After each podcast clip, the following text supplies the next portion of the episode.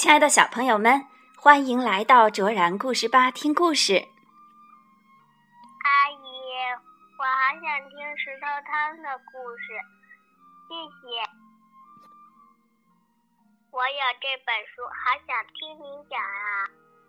谢谢芊芊小朋友喜欢我的节目。他点播的《石头汤》是荣获了美国凯迪克大奖的一本书。我来问问小朋友们：你们的好东西舍得拿出来与大家分享吗？今天我们要讲的故事里有三个和尚，他们来到了一个村庄，这里的村民都是硬心肠，谁也不和谁交流，谁也不懂得分享。那么后来怎么样了？让我们一起来分享今天的故事《石头汤》。美国的琼·穆特文图，阿甲翻译，南海出版公司出版。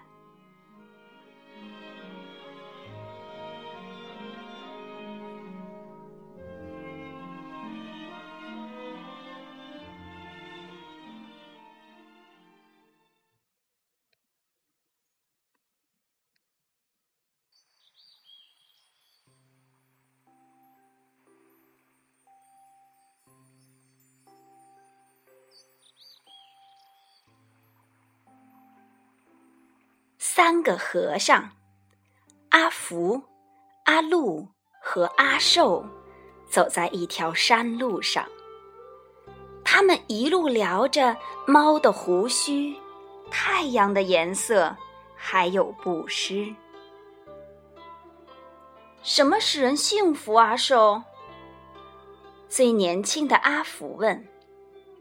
阿寿年纪最大，也最有智慧。他说：“我们去找找看。”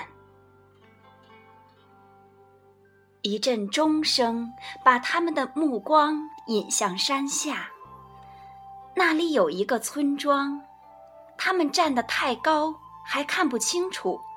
他们不知道这个村庄曾经饱经苦难，饥荒、洪水和战争让村民们身心疲惫。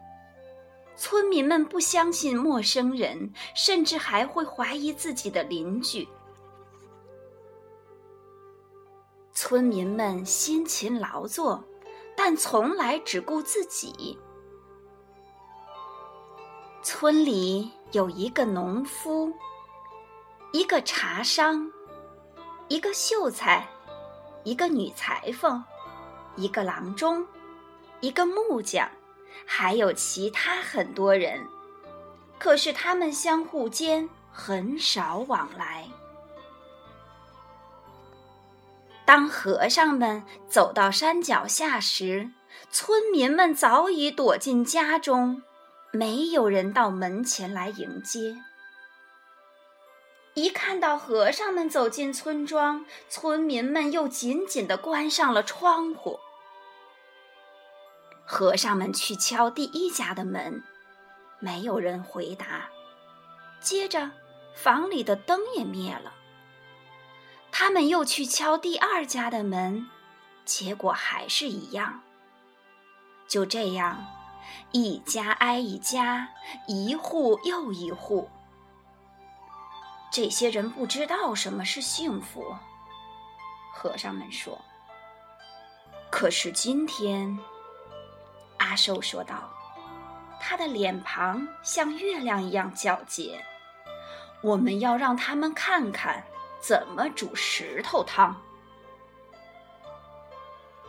他们捡来些树枝，点起一堆火。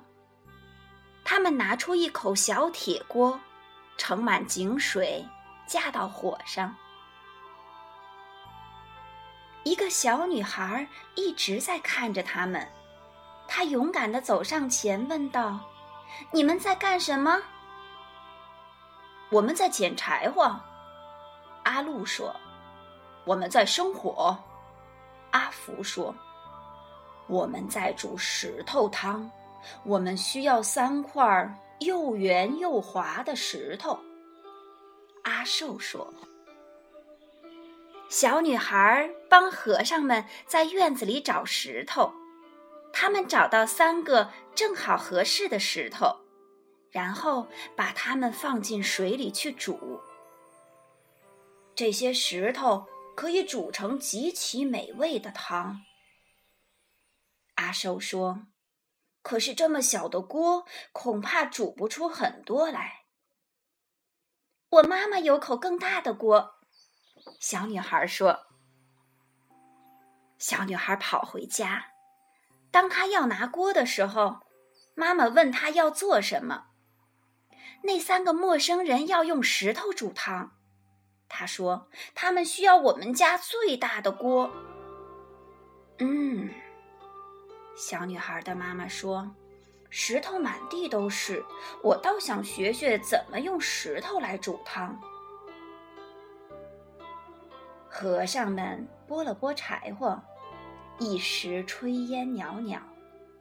左邻右舍纷纷探出头来，那堆火，那口大锅，支在村中的正当中，真是稀奇古怪呀。村里人一个接一个走出家门，想看看石头汤到底怎么煮。当然啦，煮石头汤，特别是传统风味的石头汤，加点盐和胡椒粉，味道会更香。阿福说：“不错。”阿路一边在巨大的锅里搅着水和石头，一边说。可是我们没有带着。我家里有盐和胡椒粉。秀才说，他的眼睛睁得大大的，充满了好奇。一转眼他就不见了，回来时拿着盐和胡椒粉，还有一点别的调料。阿寿尝了尝。上次我们煮这么大、这种颜色的石头时，还放了一些胡萝卜，那汤可真甜。胡萝卜，站在后排的一个妇人说：“我家可能有，不过只有几根了。”他转身就跑，回来时捧着许多胡萝卜，多的都快抱不住了。他把胡萝卜。倒进大锅，再放几个洋葱，你们觉得味道会不会更香呢？阿福问道。对呀，放个洋葱进去，味道也许不错。农夫说着，快步离开。过了一会儿，他拿来五个大洋葱，把它们放进沸腾的汤中。呵，真是一锅好汤。他说：“村民们都点头称是，因为那汤啊，闻起来真的很香。不过，要是我们有蘑菇的话……”阿寿说着，摸了摸下巴。几个村民舔了舔嘴唇，还有几个一溜烟儿的跑开，回来时拿着新鲜的蘑菇、面条。豌豆荚和卷心菜。村民中间一件不可思议的事情发生了：当每一个人敞开胸怀付出时，下一个人就会付出更多。就这样，汤里的料越来越丰富，汤闻起来也越来越香。我想要是皇帝在这儿。他会建议我们再放些饺子。一个村民说：“还有豆腐。”另一个说：“再配些云耳、绿豆和山药，怎么样？”又有几个喊道：“还有芋头、冬瓜和玉米尖儿。”另一些村民说：“大蒜、生姜、酱油、百合，我家有，我家有。”人们大声喊着，然后飞奔而去。不一会儿，又都满载而归。他们能拿什么就拿什么，能拿多少就拿多少。和尚们搅啊搅啊，汤咕噜咕噜冒着泡，闻起来可真香。喝起来一定更香。村民们一个个都变得那么慷慨好施。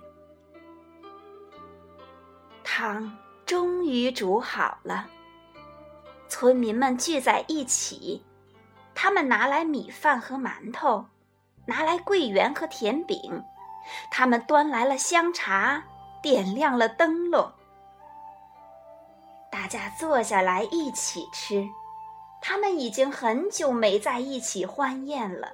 甚至没人记得以前是否曾经有过这样的欢宴。宴会结束后，他们又说故事又唱歌，一直闹到深夜。然后他们敞开家门，争着把和尚请到自己家，给他们住非常舒适的房间。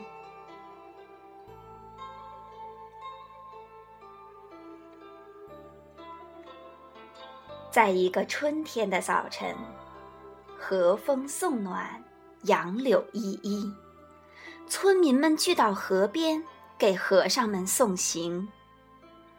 谢谢你们的款待，和尚们说：“你们真是太慷慨了。”谢谢你们，村民们说：“你们带来的礼物，我们永远也享受不尽。